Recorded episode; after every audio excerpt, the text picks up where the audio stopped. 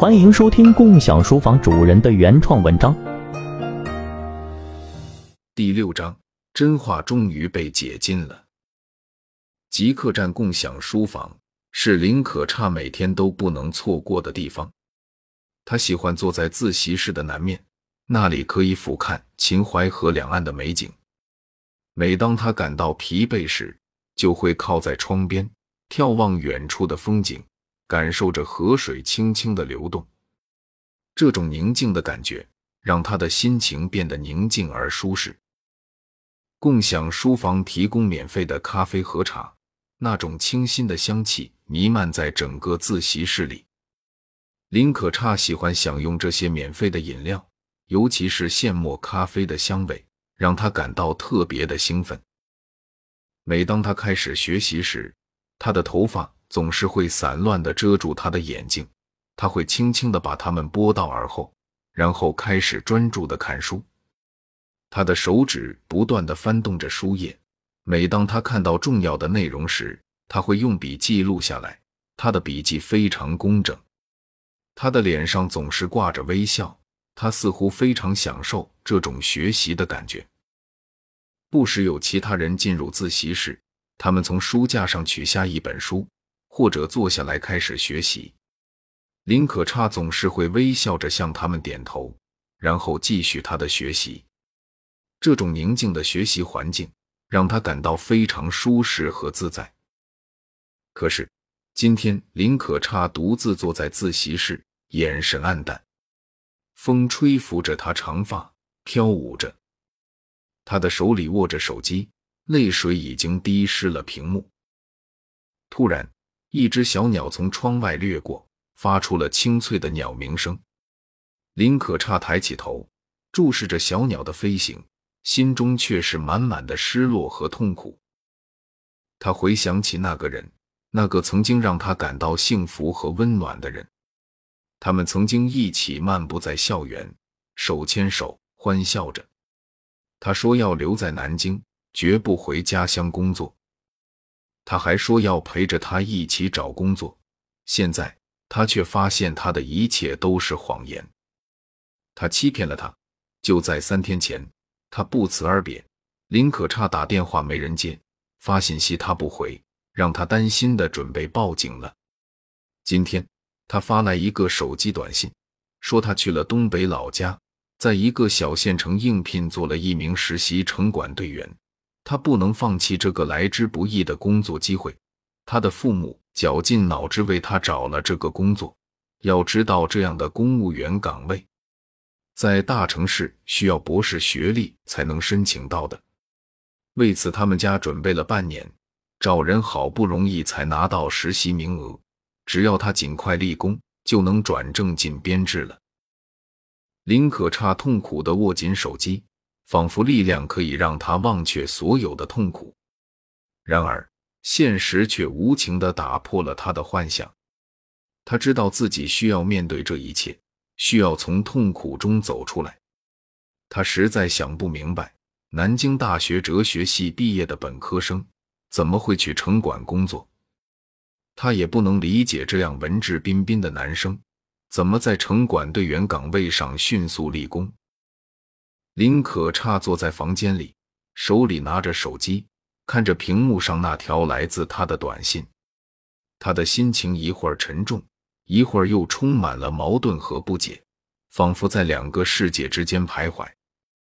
他回想起他们曾经在海边漫步的情景，仿佛又听到他的笑声，感受到他温暖的手掌。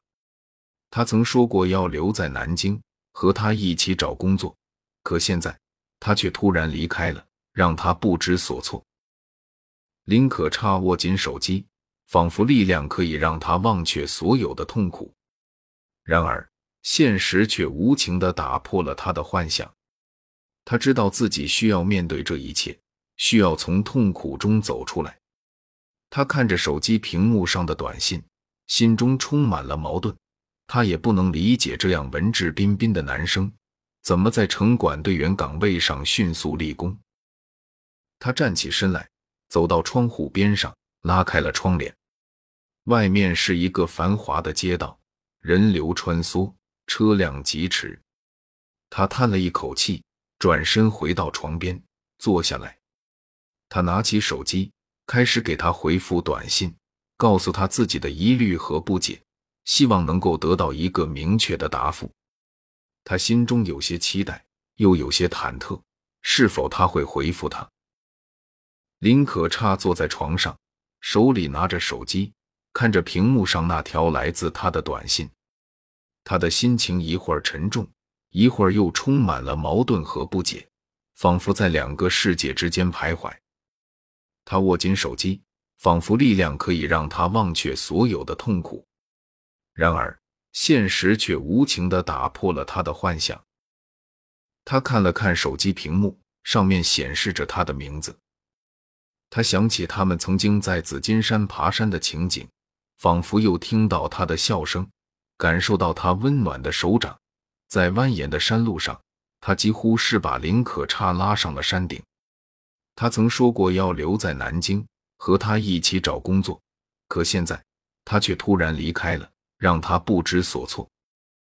他站起身来，走到窗户边上，拉开了窗帘。外面是一个繁华的街道，人流穿梭，车辆疾驰。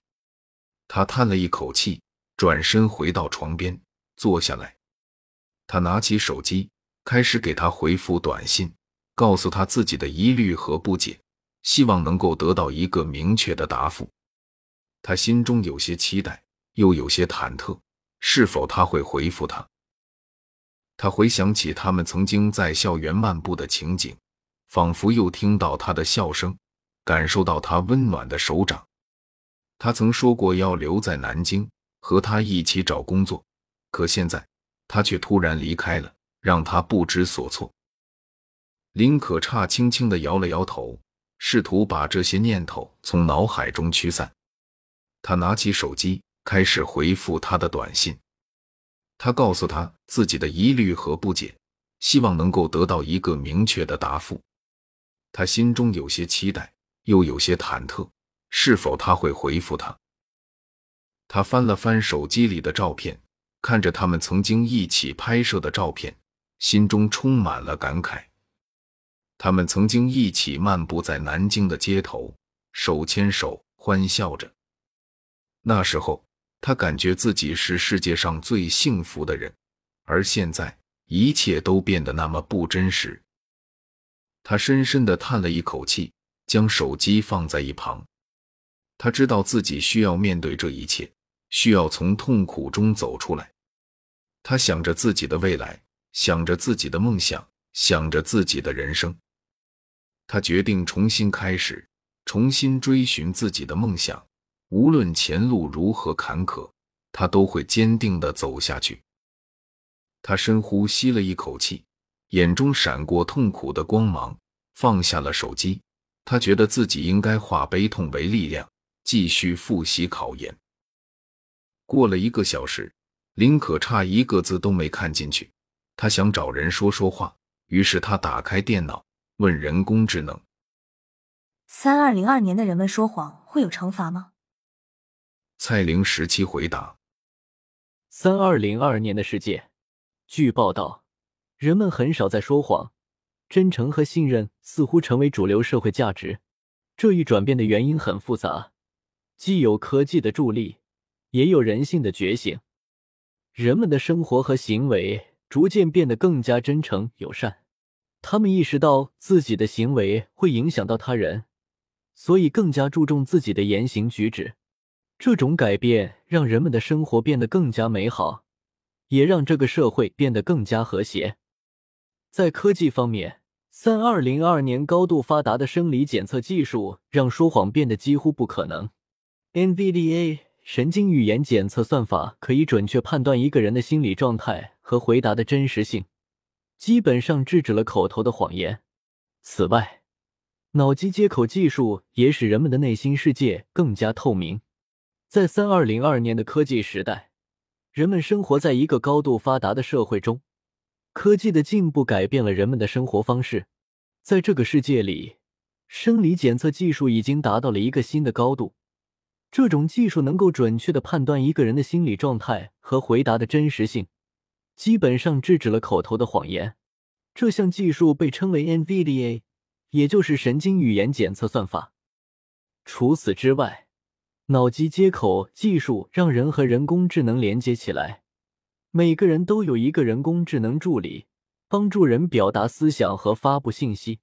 这种技术可以让人们的内心世界更加透明，直接将人的思维转化为数字信号，让别人能够直接读取。这项技术的出现，让人们之间的交流变得更加真实和直接。林可差问道：“是科技逼得他们无法说谎了吗？”蔡玲时期回答：“相比之下，人性的觉醒可能更为关键。”经历了一个个信任危机和道德滑坡，人们终于意识到诚实的重要性。真相不再只是一种价值判断，而是关系到社会可持续发展的基石。在新一代人的教育中，诚实、正直和责任心被视为最基本的品质。自古以来，谎言和谣言就像一条毒蛇，缠绕着人类，不断的挑战人类的道德底线。在茫茫历史长河中，人们常常忽视诚实的重要性，为了自己的利益而撒谎、欺骗他人。然而，在经历了一系列朝代的信任危机和道德滑坡之后，人们依然没有从中醒悟。统治者只关心自身利益，不顾社会的可持续发展和长远利益。他们一方面教育人民要诚实、正直和有责任心，要做一个对领导诚实的人。要对皇帝承担自己的责任，勇于面对国家困难；另一方面，却自己无所顾忌的说谎，欺骗百姓，甚至制造虚假的历史和文化。在这个充斥着谎言的社会里，人们似乎已经习惯了听谎言、说谎言，甚至已经失去了对真相的追求。面对这种情况，二十一世纪一些有良知的人开始反抗，他们努力揭露真相。坚持诚实和正义，他们像一盏明灯，为这个世界带来了希望和光明。人工智能的普及，为社会诚信提供了解决途径。在这个基础上，三十一世纪才能真正实现社会的可持续发展，创造一个更加美好的未来。二十一世纪人工智能科技的日新月异，人工智能在识别谎言方面的被人类重视。它能像人类一样学习和积累关于人性的理解，以便更好的处理语音、文本和视觉信息，从而识别那些不符合常理的表达。这通过海量的数据和长期学习，就让机器能够像人类一样理解和分析情感和动机。此外，人工智能还可以综合分析人类的语音、面部表情、眼动等多模式信息，从而识别那些可能的欺骗信息。提高其准确性，这种多模式信息分析有助于机器更好的识别人类的欺骗意图，从而减轻其被欺骗和误导的风险。二十一世纪人工智能的创新在于，通过综合和运用以上的识别谎言技术，最后给用户一个简明扼要的答案。这可以让普通人识别大部分谎言了。尽管二十一世纪人工智能很不成熟。随着以后一千多年的不断系统升级，在三十二世纪的世界里，高科技设备和人工智能已经无处不在。人们的生活中，机器人和智能科技已经成为了不可或缺的一部分。每个人都有自己的人工智能助手。今天，人工智能识别谎言的能力已经远远超越人类了。这是因为人们发现，在忙碌的城市。人们匆忙的赶着上班、下班，很少有时间去深入了解彼此。手机和人工智能这些虽然可以像人一样交流，但他们缺乏对人性的深刻理解，他们难以完全理解人类复杂的心理和动机，这使得他们更难识别出人类的异乎寻常的行为是否是有意的欺骗。比如，当一个人说谎时。他或他可能会想方设法说服机器人相信自己是真诚的，这样欺骗行为的隐蔽性和成功率就会增加。当人工智能学习了人类的谎言，就会依靠谎言的指令和数据进行判断与决策。一旦输入信息存在欺骗或误导，其判断和行为就会产生严重错误，进而导致危险的结果。人工智能静静的在机房中运行着，无法理解人性的复杂性。当欺骗信息出现时，他们会如同一道迷雾，笼罩在判断和推理之上，使他们难以准确识别谎言。一旦人工智能被欺骗，他们就可能产生错误的指令和判断，从而导致意外情况的发生。这时，人工智能仿佛变成了一个盲目的工具。无法分辨真假的信息，让人不禁为人工智能的未来感到担忧。在这个充满互联网的时代，欺骗的危害已不再是局限于个人之间的交流，它会像一粒沙子落入池塘中，一波波的扩散开来，迅速影响着整个社会。有时，甚至只需要一条微小的欺骗信息，就能在人群之间被无限放大，产生重大危害。这时，人们会发现，欺骗已经不再是一个简单的问题，而是一个与整个社会息息相关的问题。人工智能带来了许多便利，但也增加了欺骗行为的危险性。在一个充斥着人工智能的世界里，人们很难避免被欺骗，而这种欺骗往往更加难以追溯和确定责任。人工智能的复杂性使得一旦出现意外，很难准确判断其起因和责任所在。在这个冰冷的世界里，人性往往被人工智能所忽视，而欺骗的影响也会被放大，难以追溯责任。然而，人工智能并不是完美的，在这个充满欺骗的世界里，很多人会利用人工智能的漏洞进行欺骗和误导。他们往往藏匿在互联网里，用各种手段欺骗那些被手机所控制的人们。他们的身影隐匿在手机背后，无法被发现。当欺骗发生时，人们往往束手无策。人工智能的很难准确判断欺骗的起因和责任所在，人们往往无法分辨出真相和谎言，只能被欺骗者的言辞所左右。欺骗的影响也往往被放大，难以追溯责任。这个世界就像一个巨大的迷宫，许多人迷失在其中。无法找到出路，因此，在人工智能化的世界里，用技术手段杜绝谎言，是保护人类安全的重要任务。这个任务非常重要，因为这关系到人类的生命安全。生物学家发现，人类的谎言会产生一种特殊的脑波，于是，运用人工智能设备识别这种脑波，就可以屏蔽谎言指令，同时给对方报警提醒。